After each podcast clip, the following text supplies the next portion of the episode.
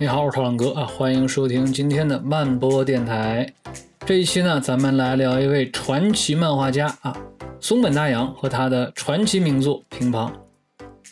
咱们的故事呢，要从二零二零年开始说起啊。那一年，日本乒坛的顶级赛事 T 联赛传出了一个令人震惊的消息：创始人松下浩二宣布辞职。作为日本乒乓的前国手，松下浩二在此之前曾是日本非常知名的削球选手，曾经呢凭借他非常拿手的削球技法，在国际大赛上拿过奖牌，也曾经呢专门到中国打过联赛。但是呢。在群星璀璨的中国乒坛，他的名字并不为国人所知。但是在日本本土，松下浩二的实力还是被广泛认可的。出生于1967年的他，曾经在欧洲乒坛磨砺多年，多次入选日本国家队出征世乒赛和奥运会，还曾经在1999年的世乒赛上战胜过当时正值上升期的王励勤。在二十世纪九十年代的日本乒坛上，松下浩二拥有着不容小觑的实力，影响力颇为不俗。因此呢，当漫画家松本大洋在一九九六年决定要创作一部乒乓题材的运动漫画的时候，他就选择了松下浩二作为漫画主角之一笑将的创作原型。在漫画中呢，笑将正是以独特的削球技法而近乎称霸乒乓球高中联赛。松本大洋他并不是一个非常愿意向主流投诚的创作者，相比于商业规则的重重束缚，他呢更倾向于以自己的方式去进行创作。因此呢，他的作品呢，即便本质上来看依然是商业作品，但是大多数都是有着非常独特的气质。乒乓也同样如此。尽管说呢，它是一部定位上看啊非常主流的运动漫画作品。但是如果把它横向跟同期的其他作品相比较，你就会发现它有着完全不同的创作逻辑和美学气质。比如说，他并不会花费很多的笔墨在运动场景的无限拉长上，也不会过多的讲述其角色之间的一些化学反应，而是专注于乒乓球运动本身以及被他所影响的这些少年们的成长之上。创作乒乓的时候呢，松本大洋已经出道八年啊，此前已经推出了《Street》、《点和面》、《Zero》、《恶童》、《花男》等多部作品，但是呢，这些作品大多没有取得预期的商业效果。他的处女作《Street》啊，虽然说是带奖出道，但是匆匆两卷收尾。《恶童》在连载的时候反响一般，而且还惨遭腰斩。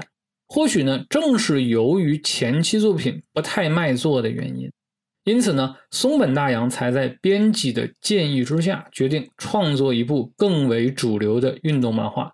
于是呢，就选择了乒乓球来作为他创作的题材。当然了啊，之所以选择乒乓球题材，还有一个更为现实的原因啊，松本大洋他当时并不想去创作一部长篇作品，因此呢。考虑到内容和体量，他不想选择啊类似足球啊这种群像式的团队比赛项目，而是选择了更为强调个人主义的乒乓球运动，因为这样去刻画人物所用的容量就比较小一些嘛。而当时现实中的日本平坛，在经历了二十世纪五十年代的鼎盛和八十年代的衰落之后，九十年代正是日本平坛重新出发的时代。确实需要类似题材的艺术作品来加油鼓劲。对于松本大洋而言呢，他对运动题材其实并不算太陌生，甚至可以说非常熟悉。在他成为漫画家之前，他曾经在很长的一段时间之内都是以成为足球运动员为梦想的，而且一直都是学校足球社团的成员。但是呢。他的这个梦想啊，最终随着年龄的增长而破灭掉了。但是呢，运动的精神终归还是在他的心里面留下了火种，而这个火种得以在他的漫画生涯里面继续燃烧。他的出道作品《Street》就是一部棒球漫画，而《Zero》则是一部拳击漫画。因此呢，乒乓事实上已经是他第三次尝试运动题材的创作。但是呢，跟前作不同啊，棒球漫画、拳击漫画一直都是日本运动漫画题材里面的大类啊，早已经有很多名作珠玉在前。比如说这个棒球漫画，有安达充的《棒球英豪》，尾原一奇和川崎伸的《巨人之星》啊，等等等等。拳击漫画呢，则有尾原一奇和千叶彻弥的《明日之杖》。而这些作品呢，都是难以逾越的同类型作品之中的经典之作。乒乓球漫画却是鲜有人涉足的领域，这也不是没有原因的。节奏快，场地小，技术门槛高，这些因素极大的制约了这类漫画的创作。而松本大洋却偏偏挑中了这块硬骨头。那么，为了说呢，能够尽可能的去准确的展现出乒乓球运动的竞技精髓啊，松本大洋呢也是做了尽可能详备的准备。除了说钻研了大量的比赛录像啊，聘请了专业的乒乓球杂志编辑做顾问之外，他还亲自参与到现实中的高中联赛啊里面去感受这种比赛的氛围，感受青少年的热血。乒乓这部作品最终取得了非常好的成绩，连续两年入围了手冢治虫文化奖，并且呢，分别在零二年和一四年被改编为真人电影和动画剧集，至今都被认为是松本大洋最好的作品之一。而松本大洋本人呢，显然呢也是对这部作品可以说钟爱有加，在中文版的封套上赫然的印着他志得意满的自我评价。他说：“我非常喜欢乒乓这部作品。”连自己都厚脸皮的觉得，竟然能画出这么好的漫画呀！乒乓呢，它是一部怎么说呢？典型的双雄作品啊，它是以青梅竹马的好友笑将岳本成和阿扁星野玉啊这两个人为主角，采用了一个双线结构啊，分别呈现两个人的成长历程，讲述他们各自的人生旅迹如何因为乒乓球而发生了改变。笑将啊，胆小腼腆，在学校受人欺负。但是呢，却遇到了仗义相助的乒乓球天才阿扁，从此呢，将其视为自己的英雄，并且在阿扁的影响之下开始练习乒乓球。但是呢，对于他们而言啊，同样的乒乓球意义呢，却不太相同。阿扁自诩是乒乓球星来的天才棋手，自认为是天下无敌，即便是不参加任何的训练，也是校队的绝对王牌。他奔波于各种的比赛之间。用一座又一座的奖杯呢，筑起他自己自信的高台，捍卫自己的无敌。笑将呢，则从不把乒乓球当作是一种竞技运动，他只是把它当做自己逃避现实的一种手段。他根本就不在乎输或者是赢，他只是用乒乓球筑起隔绝现实的高墙，然后呢，躲在其中寻求平静罢了。对于阿扁，乒乓如矛，攻无不取，战无不胜；但是对于笑将，乒乓如铠，隔绝外力，护佑内心。但是呢，乒乓球啊，它终究是以竞技为目的的运动。在高中联赛的赛场上，笑将和阿扁迎来了强大对手的挑战，比如说这两个人共同的发小小恶魔佐久间学，还有传统的乒乓强校海王学院的王牌风间龙一，以及食堂学院的中国留学生孔文革。除此之外呢，他们还要面对各自的心魔。一直以为胜利唾手可得的阿扁啊，当他被昔日的手下败将战胜的时候，他内心自信的高台是轰然倒塌，英雄跌落神台。而一直躲在英雄背后的笑将啊，却发现自己远比自己想象中的要更强大。他犹豫要不要推倒自闭的高墙，加持胜负心的利刃，去为英雄复仇。随后呢，他们两个人呢，就是走向了完全不同的道路。在伯乐小泉教练的耐心教导之下，笑将的球技有了突飞猛进的进步，逐渐取代了阿扁，成为了校队的主力，被大魔王风间龙一视为是下届联赛冠军最有力的竞争者。而阿扁呢，却因为败给了发小小恶魔而被击溃。同时呢，在看到笑将的不断成长之后，他心生退意。疏于训练，荒废天赋，甚至一度彻底的放弃了乒乓球。曾经站在英雄背后的笑将走上前台，而曾经的英雄阿扁却隐退江湖。但是呢，热爱啊，又岂是说放开就放开的呀？对吧？曾经如此深爱，如何轻言离开？沉沦良久的阿扁，最终在发小的刺激之下重拾信心。他回到从小打球的球馆，正视自己的缺点。放下不可一世的孤傲，千山万壑从头再来。而在另外一边啊，削球技术愈发精进的笑将，急需用胜利证明自己的孔文革啊，誓死卫冕联赛冠军的丰间龙一，这些人也从未懈怠，各自以各自的方式谋求更大的进步。去往离梦想更近的地方，而他们最终将在联赛的赛场上再度相遇。松本大洋啊，他在人物刻画上毫无疑问下了不小的功夫。几个主要角色的性格特质随着故事的演进而不断的被挖掘出来。在乒乓球的影响之下，他们个人的命运不再是单独的一条线，而是彼此交织成一张命运之网，相互牵扯着彼此的生命进程。而值得注意的是呢，松本大洋他在刻画人物的时候，为每一个人物都绑定了一个精神映射，用以折射出他们各自的命运写照。比如说啊，飞机就是中国留学生孔文革的精神映射，他最早呢是伴随着一架飞机的徐徐降落而登场的。而在他比赛失利之后，意象化的飞机再次出现。孔文革他在国内没有进入省队儿。被迫前往海外寻求发展，本想前往欧洲，但是呢，却流落日本。他对于自身的发展，他是感到非常的迷茫的。他难以直面虎落平阳的人生落差。他的人生就好像那架飞机一样，漂泊于高空，但是不知所终。而他最终才认清了自己跟现实，从万丈高空降落人间，用脚步去丈量新的道路。很多事情啊，站在云端高处往下看，往往是看不清的，必须要落在尘土之间，才能够看得更清楚。再比如说呢，厕所啊，是海王主将风间龙一的精神映射。他生猛凶悍的打法，就像他的名字一样啊，具有巨龙一般的压迫感。作为作品前半段的最强王者，他一度扮演着大魔王的角色。作为高中联赛的蝉联冠军，他被很多人寄予厚望。他身上呢也是承载着巨大的压力和负荷，但是呢，对胜利有着过于迫切的渴求和对自己以及队友过于严苛的要求，让他终日精神紧绷，压力陡增。乒乓球带给他的不再是快乐，而是痛苦。这个别人眼中的大魔王，在比赛前必须把自己关在厕所里面。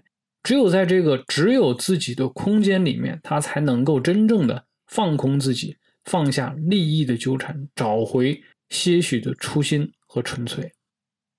跟风间龙一很像啊，笑匠的精神映射同样也是一个空间啊，那就是童年教室中的一处杂物柜儿。他小的时候呢，遭到了这个校园霸凌，每次呢都是躲在这个杂物柜里面，以躲避他人的欺侮。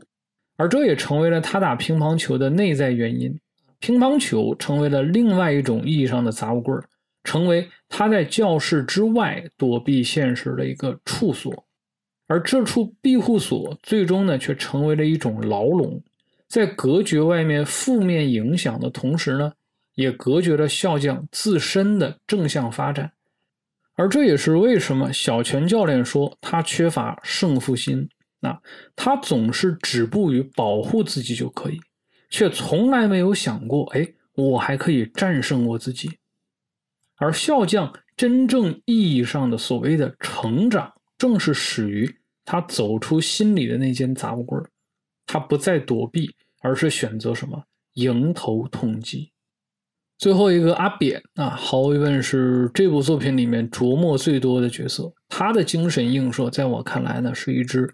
海鸥阿扁是整部作品里面天赋最高的人物，他拥有其他人难以企及的先天型的天赋，这使得他相比于其他勤奋型的选手，比如说佐久间学，更有能力达到更高的高度。即便是曾经在低谷徘徊了那么长的时间，但是英雄总有一天会归来。他总是说什么？他总是说我要飞。即便是在人生最低谷的时候，他依然心有不甘地表示说：“我也曾飞上过天空。”要知道，见过天空的飞鸟怎么会甘心在地面上徘徊呢？它的翅膀依然渴望着飞翔。于是他从大桥上一跃而起，像鸟一样飞起。因为在他的心底里面，他始终相信自己一定是属于更高的天空。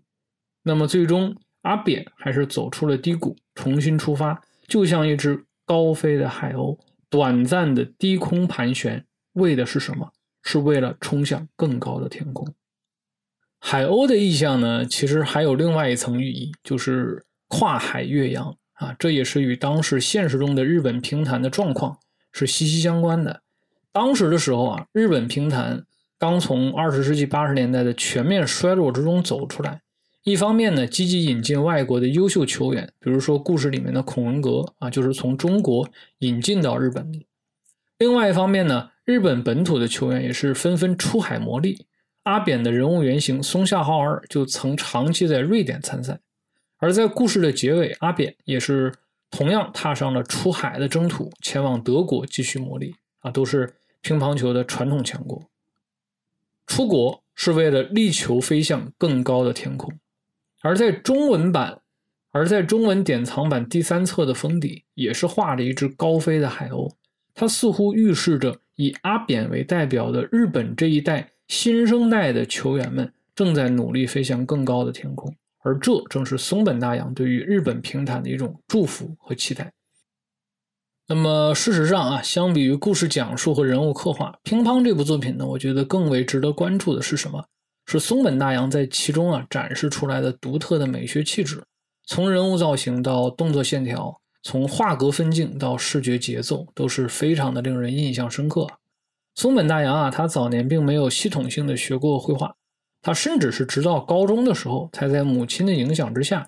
因为接触了大有克洋的漫画作品，才对漫画产生了一些兴趣。大学的时候呢，选择了美术系，但是呢，中途辍学。此后呢，才逐步走上了漫画创作的道路。这多多少少啊，会让人联想到乒乓里面的天才阿扁，不用怎么费力，单纯靠着天赋就可以达到很多人无论怎么努力都达不到的高度。尽管说道路可能是曲折的，但是未来总是光明的。或许说啊，正是由于没有受过啊系统性的规训，松本大洋的作品呢，他总是呈现出一种执着的状态，而愈是他后期的作品，这种质感就越为强烈。这或许是由于在他早期的创作中啊，他还曾试图让自己去靠近主流的创作风格，比如说他出道的这个作品《Street》，人物造型、动作设计、网点背景等等等等，都跟当时的主流作品差不多，没有什么区别。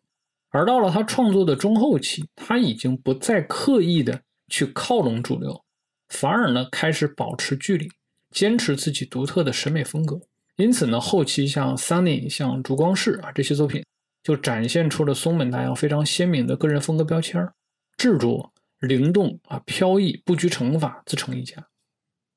坊间呢还流传一个说法啊，说是这个因为松本大洋的画风啊太独特了。啊，尤其是后期，他大多的时候是用这个毛笔来作画，一般的人呢难以模仿，因此呢，他很难找到助手。长期以来呢，都是一个人单打独斗。这也从侧面说明啊，呃，松本大洋的画风的确是独树一帜。而且呢，需要注意的一点是什么？是松本大洋画风的形成，它其实是有一个演进过程，是逐渐的从模仿主流发展到坚守自我的。而在这期间呢，起到分水岭作用的作品，正是这部《乒乓》。正是在《乒乓》之后，松本大洋的个人的美术风格才越来越鲜明，最终是自成一派。在《乒乓》之前的《恶童》这部作品里面啊，虽然说在人物造型上已经有了一些背离主流风格的趋势，但是呢，在线条啊、分镜啊、网点啊这些处理上，还是留有着主流的印记。而到了乒乓的时候，松本大洋的风格可以说是陡然变化，他彻底的抛弃了主流日漫里面常用的很多的沿袭，比如说那些切割相对整齐的巨型分镜啊，边界分明并且流畅连贯的勾勒线条啊，甚至是随处可见的大量的网点背景，这都是日漫的非常常见的一些风格特点，对吧？所有的这些可以说。在《乒乓》这部作品里面，几乎啊全部消失，取而代之的就是松本大洋独特的个人风格。松本大洋在乒乓里面呢，展现了令人讶异的画面的掌控力啊，尤其是画格分镜，堪称是大师级啊。不同于篮球、足球、棒球这些户外运动，乒乓球啊，它的比赛场地非常有限，对阵的人非常的少，就俩人或者四个人，对吧？运动的节奏又非常快。这其实非常考验创作者的图像展现力，也就是如何要在一个有限的空间之内去展现这种高速切换、快速对抗的运动节奏。而为了说更好的还原比赛的场景，松本大洋摒弃了常规的巨型分镜，而是采用了极具压迫感那种细密化的不规则的分镜。一方面呢，它加大了分镜的格数，取消了画格的间隙，以凌厉分明的画格切割来体现选手的高速运动。另外一方面呢，它又突破了巨型画格的设计，大胆的采用了像扇形的、三角形的、弧形的这些异形画格，从而呢实现场景和人物视角的快速转换，牵引着读者的视线，渲染紧张对抗的气氛。把节奏感拉到极致。除了说独特的分镜设计之外呢，乒乓的人物造型也可以说非常独特。松本大洋怎么说呢？画风啊，精绝奇诡。他笔下的人物造型一般来说是不追求美型俊朗的，形体动作也根本不局限于透视比例啊，不在乎什么物理规则。这跟当时日本运动漫画追求那种真实再现的写实风格是完全大相径庭的。在松本大洋看来，画面的表现力不应该被比例、被结构、被物理定律所束缚。比物理真实更重要的是什么？是精神气势。所以说，他笔下的人物往往是造型比例非常夸张，线条笔走龙蛇，动作浑然天成，重表现力而轻再现力，更偏向表现主义而非写实主义。我们可以举一个典型的例子啊，出现在这个阿扁跟风间的一场对抗之中，进入兴奋状态的风间被点燃了久违的斗志，在对抗之中呢，找回了迷失已久的快感。他的身形因为快速移动变成了龙，身体就像巨蟒一样啊向前突进，完全突破了比例跟造型的限制，把风间激昂的斗志刻画的淋漓尽致。那么其实这个地方呢，也就是中文版的呃第三册第二百三十三页，跟另外一处画格，也就是中文版的二百一十三页，有一个画格形成了呼应。有书的朋友呢，可以去对照一下，在那个格子里面，将风间的击球幻化成一条向前突进的巨龙。那么在这两处画格，风间龙一人如其名，人球合一，迅猛如龙，球如龙，人如龙。人物造型独特的另外一个例子就是这个配角小恶魔啊，佐久间学，他有一个非常独特的设计，就是他的上斜眼设计。他的两个眼睛啊，并不是平的，而是夸张的斜向上指啊，有点像十点十分啊这个角度。这个人物造型绝对是令人过目难忘的。而有趣的是什么？这种放飞自我的造型设计风格，此后一直存续在。松本大洋的其他创作之中，小恶魔的上斜眼后来出现在了《烛光室》这部作品里面。主角赖能宗一郎也长了一双这样的十点十分的眼睛，而且比小恶魔更夸张。宗一郎的两只眼睛，你知道吗？是可以浮现在脸庞之外的，它可以长在脸的外面，或者说，它甚至可以同时出现在脸的同一侧。可以说到这个时候啊，松本大洋已经完全无视造型的规则，完全就是笔随心走，想怎么来怎么来。松本大洋的线条呢，在《乒乓》这部作品里面也是有了显著的变化啊。在《乒乓》之前，松本大洋的线条是什么样子的？纤细、简洁、圆润、匀称啊，跟大多数主流漫画家是一样的。但是呢，在《乒乓》这部作品里面，它的线条变了，粗犷。狂放硬朗，当然了，这是为了去营造紧张刺激的这种竞技氛围而做出的改变。比如说呢，为了表现人物在比赛过程中下意识的一种快速移动，松本大洋会突然之间插入潦草绘制的变形人物造型，比如说中文版第三册一百五十五页，线条风格的突然改变，往往让人猝不及防。那么这也呼应了赛场上局势的瞬息万变。再比如说断点速度线的绘制，也就是把原本连续的速度线直接切分为不连续的短线段，用来体现高速运动过程中突然定格的某个瞬间，就好像什么呢？快速跳动的心脏骤然停止。把赛场上那种紧张的气氛提高到了顶点，极具运动感的分镜设计啊，富有表现力的动作运镜以及狂放自私的线条，再搭配上啊夸张变形的造型刻画，所有这些使得乒乓最终呈现出了令人血脉喷张、过目难忘的竞技场景，给人呢留下了非常深刻的印象。二零一四年啊，由乒乓改编的这个同名动画项目启动，导演呢是汤浅正明。但是呢，汤浅正明最开始的时候呢是不太想接这个项目的。他说什么呢？他说松本先生的作品完成度已经很好了，没有特意动画化的理由啊。但是呢，最终他还是接手了这个项目。在最终的这个动画版里面，我们可以看到啊。这个汤浅证明把很多的漫画原稿连改都没改，分镜都没变，直接搬上银幕。那么从这一点呢，也足见他对于松本大洋原作的推崇。当然呢，也从侧面反映了漫画原作画面的表现力到底有多精彩。正是在《乒乓》这部作品之后啊，松本大洋才更为坚定地走上了独具个人美学标签的创作之路。之后推出的很多作品，大多呢都有了他非常鲜明的个人印记。而这其中呢，又尤以《桑尼》《烛光室》啊这两部作品最为典型啊。当然了，那是后话，我们这里呢暂且按下不表。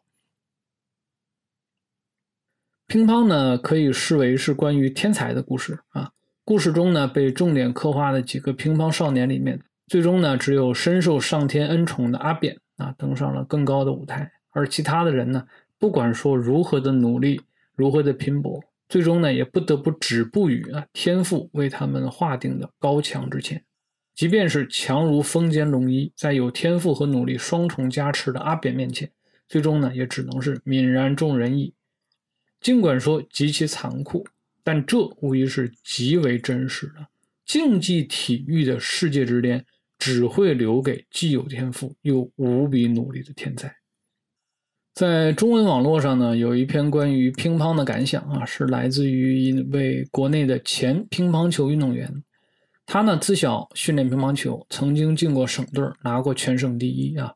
某种意义上啊，他的实力比故事里面的孔文革更强悍一些。他是进过省队的，毕竟对吧？但是呢，在全国的比赛中，他并没有取得好成绩啊。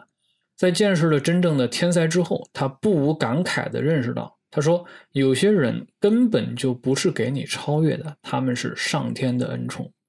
频频失利的他呢，也跟故事里的阿扁一样啊，颓废荒芜，疏于训练，训练成绩从此也是一落千丈。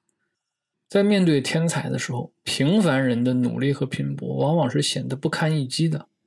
他们认识到，有很多的东西是无论多么刻苦、多么勤奋的训练，都是没有办法弥补的。”曾经高高在上的梦想骤然落下，被摔了个粉碎。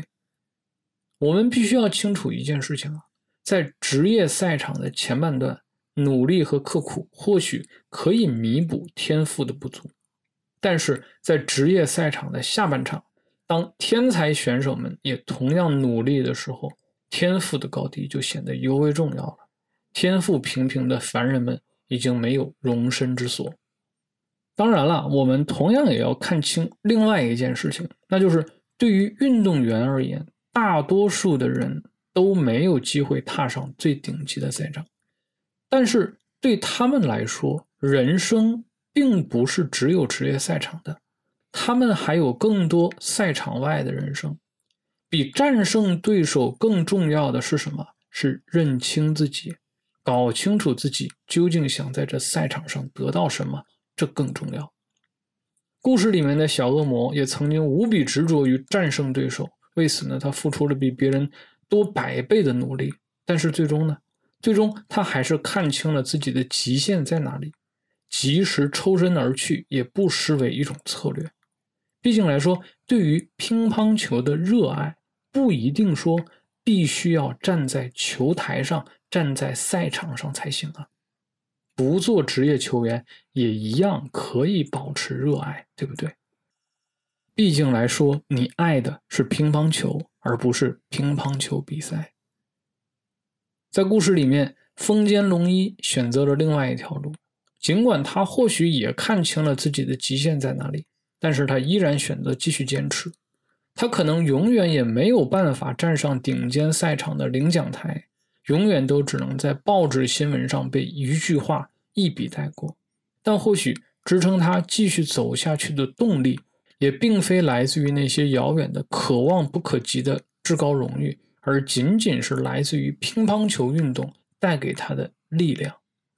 这样的选择，我觉得同样也是值得尊敬的。在认清了自己的极限之后，依然选择上前，当然是值得尊敬的。对于竞技体育而言，胜负输赢至关重要，但这绝对不是唯一的意义。对于个人而言，找到自己为之拼搏的价值，要远比胜利要更重要。我们刚才提到的那位前乒乓球运动员，他同样也是做出了和风间同样的选择。他并没有被彻底击垮，后来呢，他又从低谷里面走了出来啊，重新振作起来，在一位良师的训练下，逐步的恢复状态。然而，他的故事呢，最终也没有发生神迹般的转折，他始终都没有站上更高的赛场。在参加训练后的第十四个年头，他选择了退役。他十分清楚自己的天赋，也知道自己的极限在哪里，但是他并不为自己的选择后悔。他是这样说的：“他说。”直到失败让他们意识到，原来我只是想打球呀。于是有人放下了球，有人捡起了球，无所谓天赋，时刻认清自己是谁，自己在干什么，这才是最重要的。像我等天资平庸之辈，凭着努力达到自己的上限，这就够了。松本大洋呢，他同样也是背负着天才之名的，但是呢，他的天才之路其实并不顺畅。他十八岁发表处女作时，即受到了业内的关注，于是呢沾沾自喜，认为自己是受到了上天眷顾的天才，然后毅然决然的从大学辍学正式出道。但是没过多久，他便发现自己在高手林立的日本漫坛上根本就是难以立足。事实上呢，他在乒乓之前所创作的五部作品，基本上都是以商业上的失败而告终的。当然了。这些作品的价值，在后来他出名之后啊，又被重新发掘和评估。真正成就他天才之名的，其实就是《乒乓》这部作品。就像《海贼王》的作者尾田荣一郎在一次和松本大洋的对谈里面所说的，他说：“我呀，一直认为这世界上是没有天才的。我认为，不管是哪个成功的人，都是因为比别人更努力的关系。但是，当我看到《乒乓》这部作品的时候，我很吃惊的感觉到，哇，这个世界上真的有天才，而且还觉得光靠努力是根本没有办法画出这种作品。毫无疑问啊，阿扁和松本他们都是各自领域里面的天才，但是他们的天才其实都并不足以支撑他们后来所取得的成绩。比天才更重要的，其实是他们的努力。阿扁挥汗如雨的在山上下。不停地奔跑，而松本则不断地从失败之中站起来，在通往梦想的道路上，他们的道路同样是布满崎岖，他们也都经历过失败与低谷，但是好在他们都没有选择放弃。身为天才呢是一种幸运，但是成为天才其实更需要的是什么？是坚持。好了，今天呢我们就聊到这里，我是涛浪哥，感谢大家收听，我们下期接着聊。